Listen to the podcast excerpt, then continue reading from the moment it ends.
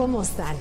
Y bueno, hoy quiero platicarles sobre la novela esta que leí eh, ya hace unos meses, la de, Animales a Dioses, de Yuval Noah Harara un israelí que hace este recorrido por todo el tiempo a través de un ensayo muy ameno, muy este, aleccionador. Pero bueno, uno de los pasajes que me llamó la atención es cuando este Yuval nos cuenta de cómo apareció el reloj, cómo nos hicimos esclavos del reloj. Él dice, por ejemplo, que si un hombre perdido en el tiempo y en el espacio de pronto aterrizara en una aldea medieval, y de pronto preguntar al primer transeúnte que pasara, oiga, ¿en qué año estamos? Que ese transeúnte se quedaría sorprendido, no solamente por la ridícula vestimenta que tendría este señor, sino por la pregunta de ¿en qué año vivimos? Nos cuenta Yuval que en ese entonces, antaño, la gente no vivía esclavo del reloj, no se conocía el reloj. Los únicos tiempos que marcaban el año eran las épocas de lluvias, la época de cosecha, y que la gente vivía más en contacto con la naturaleza, más en contacto con ellos mismos, y de pronto la revolución industrial fue la que nos trajo el, el, el, reloj y la que nos hizo esclavos, esclavos de este aditamento que ahora tenemos aquí, todos tenemos un reloj.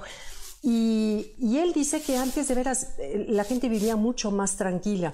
Y bueno, como muchos de ustedes les he contado cuando han estado en mi conferencia, que yo estuve una vez ya en el hospital por estrés y que a partir de esa llamada de atención que la vida me dio, me di cuenta de cómo era importante estar como más presente en cada una de las cosas que hacemos. Tratar de hacer mil cosas a la vez, lo único que me causaba era estrés y ansiedad. Entonces, he procurado a partir de entonces de trabajar en eso, en estar en una sola cosa a la vez. Y bueno, nos dice también cómo ahora es imposible, este Yuval nos dice cómo es imposible tratar de vivir sin una hora, porque fíjate, el despertador pegado a la cama, el reloj en el celular, el reloj en el microondas, el reloj en el coche, el reloj en la televisión, en la computadora, realmente habría que hacer un esfuerzo por no ver la hora. Pero bueno, por supuesto que el reloj es necesario porque nos impide de vivir un caos, te imaginas si cada quien nos manejáramos en nuestros tiempos, nos ordena la vida, pero también nos hecho esclavos tipo muñequitos recortados de papel, esclavos obedientes y ciegos a lo que el reloj nos dicta, en lugar de los tiempos que nuestra conciencia nos dictan, que el cuerpo nos dicta y que nuestro propio corazón nos, llama. Y lo que he decidido hacer, y en verdad es como se encuentra la paz, porque de veras que la paz no es algo que esté allá, la paz está aquí adentro, y una manera de obtener la paz es como vivir en el presente, esto que nos dice tanto eh, Eckhart Tolle de vivir en el presente, cuando uno realmente lo vives, aunque sea por esos instantes en que vives en el presente, pareciera como si te pusieras unos lentes de tercera dimensión, donde todo aparenta ser con más colorido, con mejor sonido, estás presente y el tiempo pareciera que se alargara. Estoy segura que lo has sentido, lo has notado, lo has experimentado. En cambio, cada vez nos decimos que el tiempo pasa más rápido y sabes por qué es eso, porque vivimos cada vez más con más prisas y el momento presente para lo único que le tomamos es para un trampolín, para ver cuál es el siguiente pendiente, a dónde voy ir después, qué es lo que voy a hacer y nos la pasamos en la mente y de esa manera el tiempo se hace chiquitito. Es como cuando en una tumba está la fecha de nacimiento de la persona, luego hay una rayita y la fecha en que se muere.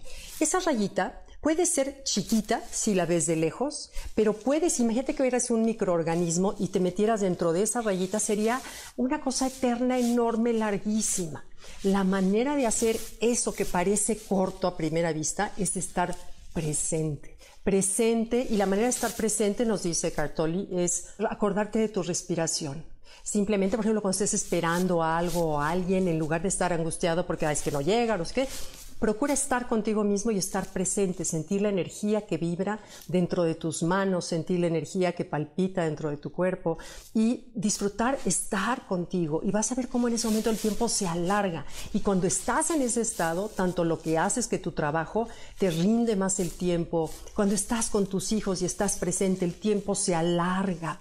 Entonces no nos dejemos llevar como esclavos del reloj y nos volvamos víctimas de las prisas en donde no disfrutamos nada y volteamos y decimos, qué rápido pasó el tiempo. Entonces, para evitar eso, procuremos en verdad tratar de estar más presentes, más conscientes, más conectados, más pendientes de la respiración y más en lo que estamos, para poder así gozar de los momentos de trabajo, de los momentos de gozo, de los momentos de descanso, pero realmente estar ahí y no usar el momento presente como un trampolín para lo que sigue. Bueno, ojalá que les sirva este recordatorio porque yo creo que son cosas que a veces todos lo sabemos, pero nos hace bien que nos lo recuerden y yo me lo recuerdo al momento que lo comparto con ustedes. Muchas gracias, nos vemos. Bye.